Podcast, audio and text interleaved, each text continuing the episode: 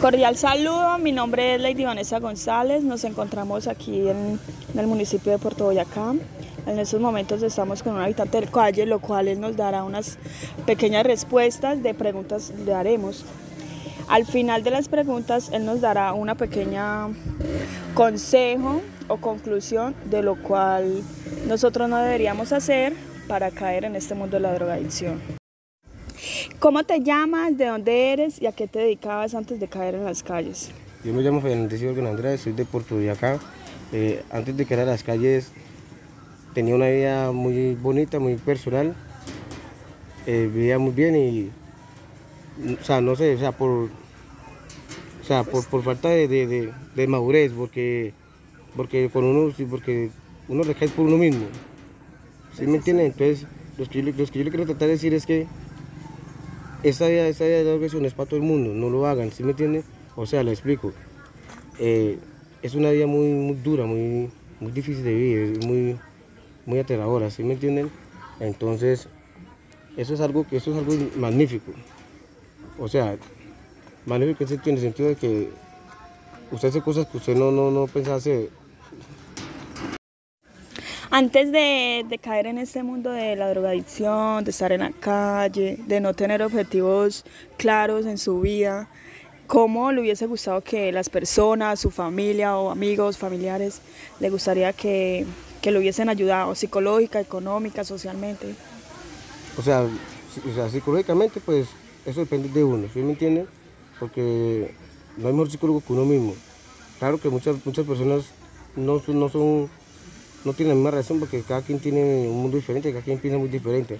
Pero este mundo de, la adoración es, muy maluca, o sea, no, no, no hay palabras, hay muchos espejos.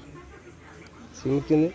Entonces Dios que jóvenes, muchachas, niñas, viejos, no, no, no, no lo hagan, no lleguen a caer en ese ejercicio porque es muy duro. Claro que nadie sabe el destino pero yo como consumidor que fui, ¿tiene?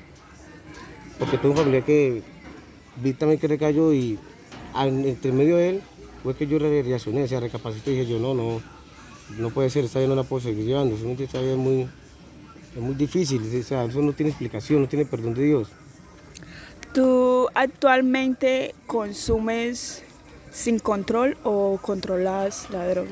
Pues yo, pues yo, yo me considero que yo la controlo porque soy un joven que trabajo, eh, respondo por mis hijos, soy, consciente de, lo que hago, ¿sí me entiende? No como otras personas que no son conscientes y se dedican a fumar, a fumar, a fumar, ¿sí me entiende? Eso es descontrol. Claro que todo depende de uno mismo también. Todo depende de uno mismo, porque si tú, te dejas llevar desde, la droga, mejor dicho, llegas hasta donde no sabes. Si en sus manos estuviera la posibilidad de dar solución o de ayudar a alguien, ¿de qué modo lo haría? Primero que todo, eh, la voluntad se la sea. O sea, ¿cómo le explico? Todo depende de uno mismo. Todo depende de uno mismo porque, porque hay personas que con términos de pereza o, o, no, no, no se van a ayudar. O sea, si usted quiere salir de las drogas, tú mismo te ayudas. ¿En qué sentido? En el sentido que buscas a tu mamá, buscas a alguien que, que, que le colabore, que ¿sí me entienden? Entonces, Una, una pregunta muy personal. Si en su vida futura, ¿qué proyectos tienes en estos momentos? En mi, pues, yo desde muy pequeño, yo pequeño soñé con ser boxeador. Eh, tuve la oportunidad de entrenar boxeo acá por acá, duré ocho años entrenando boxeo. Me, encanta el boxeo, me encanta, ese es mi, ese es mi futuro. Tengo 23 años, soy capaz todavía. Sino que lo que pasa es que de momento no tengo, no tengo como el apoyo. Mucha gente no cree la gente no cree muchas, muchas veces en, los consumidores. ¿Por qué? Porque eh, esa, esa, droga del bazuco da muchas confianza el que sea.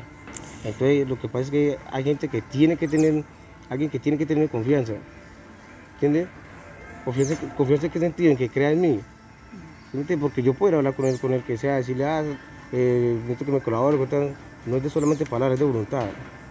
De hacer las cosas con hechos. exactamente, hacer las cosas con hechos. Ese, ese es mi anhelo, ese es mi futuro. Yo sé que yo en cualquier momento o, no sé, todo depende de mí mismo. Pero En cualquier momento. Cualquier momento usted que lo va a lograr. Por sus hijos. ¿Tienes familia? ¿Cuántos hijos tienes? Yo tengo, yo tengo dos hijos. No, tengo hijos, vi- vivo aparte con, con, con, con- con la mamá de mis hijos. Nos separamos por, por cosas personales, por eso me entienden. Pero de igual manera, para adelante es para ahí, soy consciente y. Mejor dicho. Muchas gracias. Y nuevamente, ¿qué consejo daría antes de tomar la decisión de o de buscar ayuda antes de entrar a este mundo? El, el consejo que yo, el consejo que yo daría como consumidor que voy al bazuco que por favor niños, jóvenes, no lo hagan, no, sean lo que sean, estén, si estén aburridos, estén deprimidos, lo que sea, busquen, pónganse a jugar fútbol, a entretenerse en algo, pero por favor no cojan este vicio, este vicio es muy duro, este vicio no tiene perdón de Dios, eso es uno, eso es uno, matarse en vida, o haga cuenta, haga cuenta como un zombie, muerto en vida. ¿Sí me entienden? Eso sí, eso por medio de eso es tanta la ansiedad que usted, usted llega a un punto usted es capaz de robar, de robar su propia- hasta su propia madre. Se lo digo porque yo lo viví. ¿Sí me entiende? Usted roba al que sea, ¿sí me entiende? Entonces, por favor, no lo, jóvenes, no lo hagan. Si están, asisten como este, si tienen una depresión o algo, busquen una ayuda, busquen a alguien que nos entretenga, quien mejor dicho, Que busquen de todas las de busquen de, to- de posibilidades. Dios, de, mejor dicho, busquen de, vuel- vuel- vuelvan lo que sea menos consumidor de azúcar. Dale, muchas gracias por, por la entrevista.